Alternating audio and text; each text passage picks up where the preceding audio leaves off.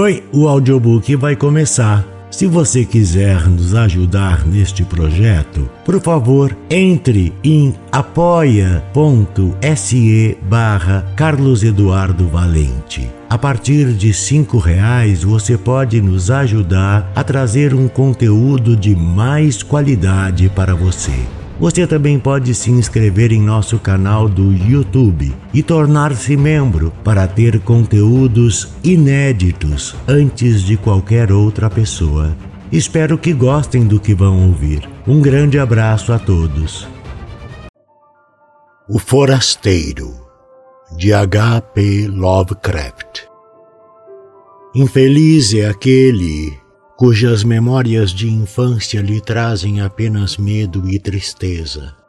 Desgraçado é aquele que se lembra de horas longas e solitárias, consumidas em cômodos enormes e tristes entre cortinados marrons e fileiras enlouquecedoras de livros antigos, ou que se recorda de espantadas vigílias passada entre renques de árvores grotescas e descomunais que a vinha recobre e que acenam em silêncio lá do alto com seus galhos retorcidos.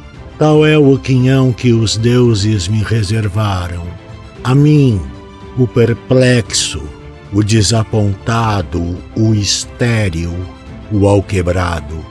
E, no entanto, Sinto um estranho contentamento e me agarro com desespero a essas lembranças ressequidas, quando minha mente, por um momento, ameaça estender-se adiante para as outras. Não sei onde nasci, só sei que o castelo era infinitamente velho e infinitamente horrível cheio de passagens escuras e de tetos onde os olhos podiam descobrir apenas teias de aranhas e sombras.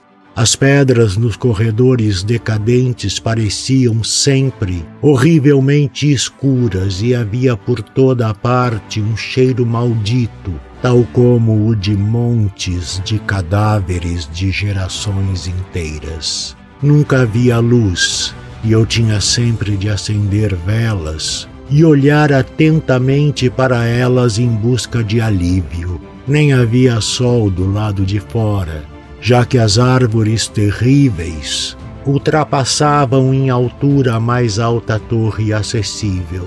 Havia uma torre negra que subia por cima das árvores, em direção ao céu desconhecido e exterior, mas estava em parte arruinada e não se podia ter acesso a ela senão mediante uma escalada quase impossível, pedra por pedra, ao longo da parede vertical.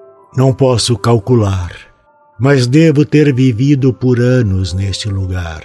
Provavelmente algumas criaturas cuidaram de mim, porém não me lembro de ninguém a não ser de mim mesmo e não me recordo de nada vivo a não ser dos ratos silenciosos, dos morcegos e das aranhas. Creio que quem cuidou de mim teria sido anormalmente velho, pois minha primeira concepção do que fosse uma pessoa viva foi a de alguém parecido comigo, mas deformado, encarquilhado e tão decadente quanto o castelo. Para mim não havia nada de grotesco nos ossos e esqueletos que se distribuíam por algumas criptas localizadas nas profundezas em meio às fundações. Fantasticamente eu associava essas coisas aos eventos cotidianos e as supunha mais naturais que as representações coloridas de criaturas vivas que descobria em meus livros embolorados. Desses livros aprendi tudo o que sei. Nenhum professor me instigou nem me guiou, e não me lembro de ter ouvido qualquer voz humana em todos esses anos, nem mesmo a minha própria, pois, embora tivesse lido a respeito da fala, eu mesmo nunca tentara falar. Minhas feições eram igualmente desconhecidas, porquanto não havia espelhos no castelo e eu apenas por instinto me acreditava assemelhado às figuras jovens que via desenhadas ou pintadas nos livros. Sentia-me consciente da juventude porque me lembrava de bem pouca coisa. Lá fora, para além do fosso e sob as árvores sombrias e mudas, eu costumava me deitar e sonhar durante horas com o que lia nos livros. E num profundo anseio me imaginaria entre multidões alegres, no mundo ensolarado que havia do outro lado das florestas intermináveis. Uma vez tentei escapar da floresta, mas quando me distanciei do castelo, a sombra se adensou e o ar se sobrecarregou de um medo iminente. Então, frenético, voltei correndo, temendo perder minha trilha no labirinto do silêncio noturno. Assim, por infindáveis crepúsculos eu sonhava e esperava, embora sem saber o que esperava. Então, na solidão penumbrosa, minha ânsia de luz se tornou tão premente que não pude mais descansar. Ergui minhas mãos implorando a única e ruidosa torre que subia mais alto que a floresta, penetrando no céu exterior e ignorado. E finalmente decidi escalar essa torre mesmo sob o risco de queda, já que era melhor vislumbrar o céu e perecer do que viver para sempre sem contemplar o dia.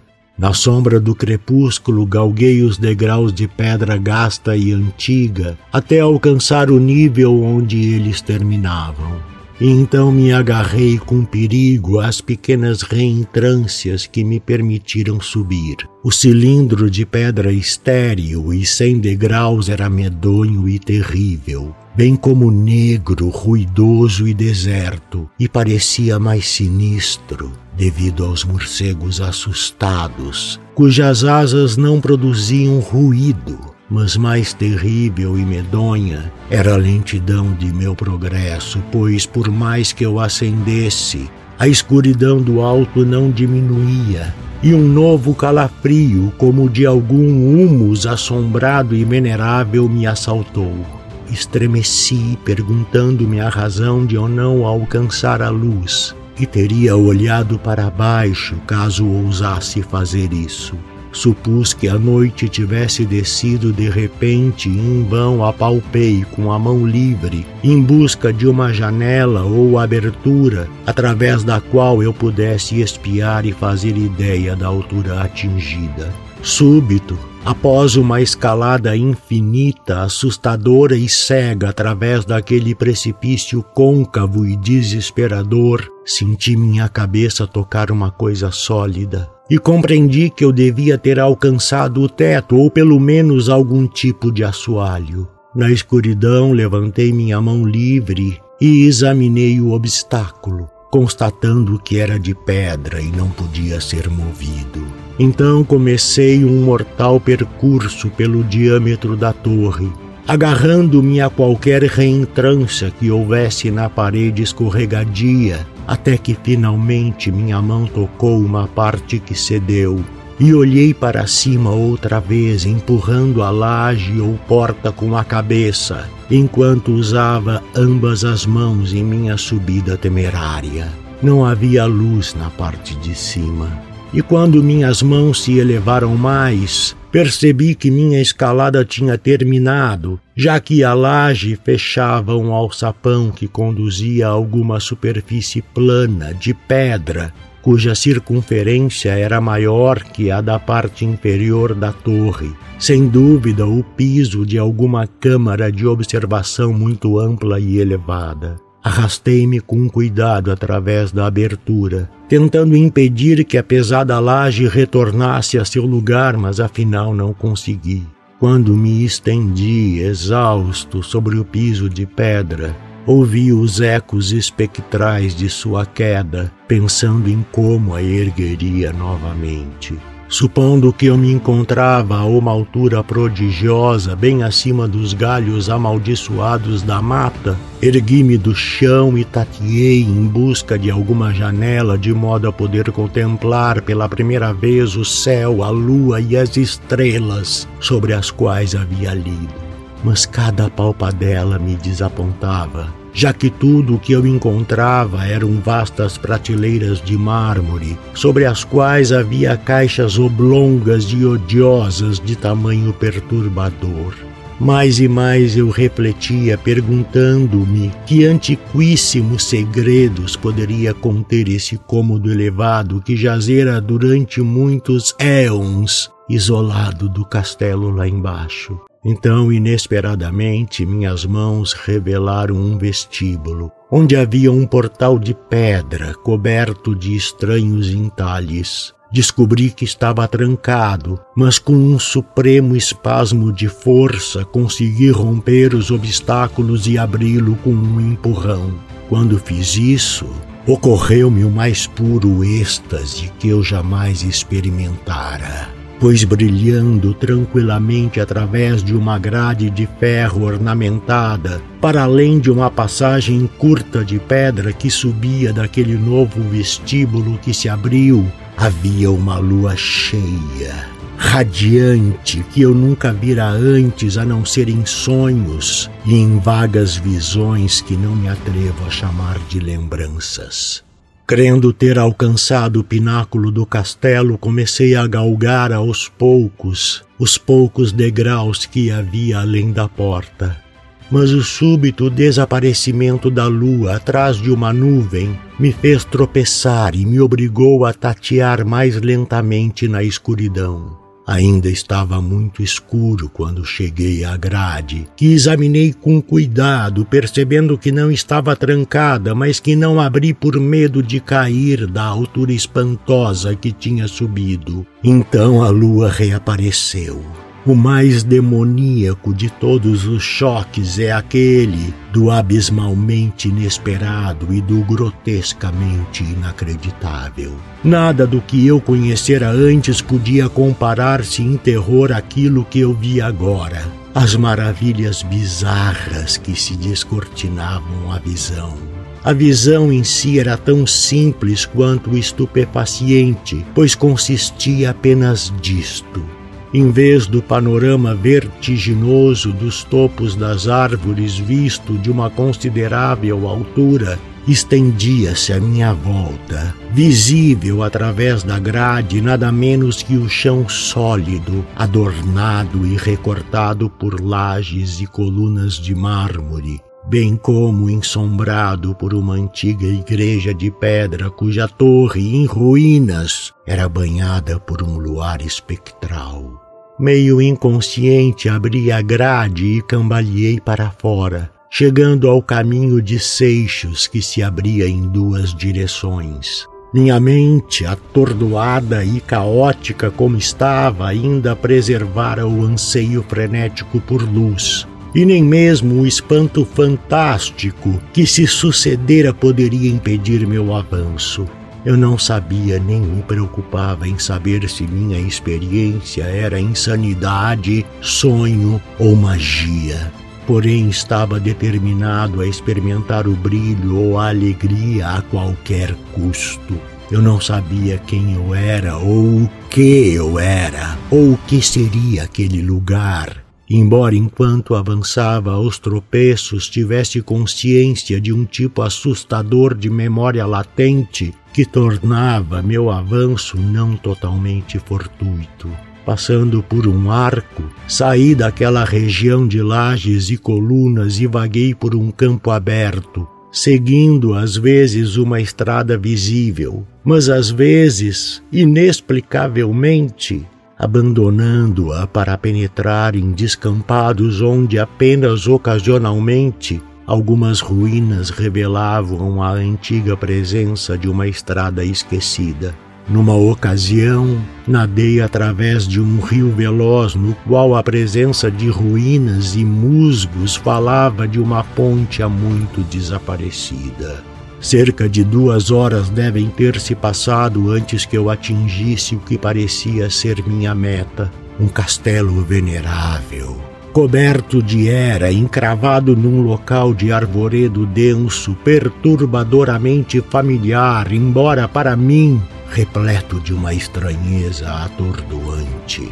Constatei que o poço fora aterrado e que algumas das torres familiares tinham sido demolidas. E havia novos pavilhões a confundir o observador. Mas o que observei com maior interesse e delícia foram as janelas abertas, espantosamente iluminadas, das quais provinha o som de alguma comemoração alegre.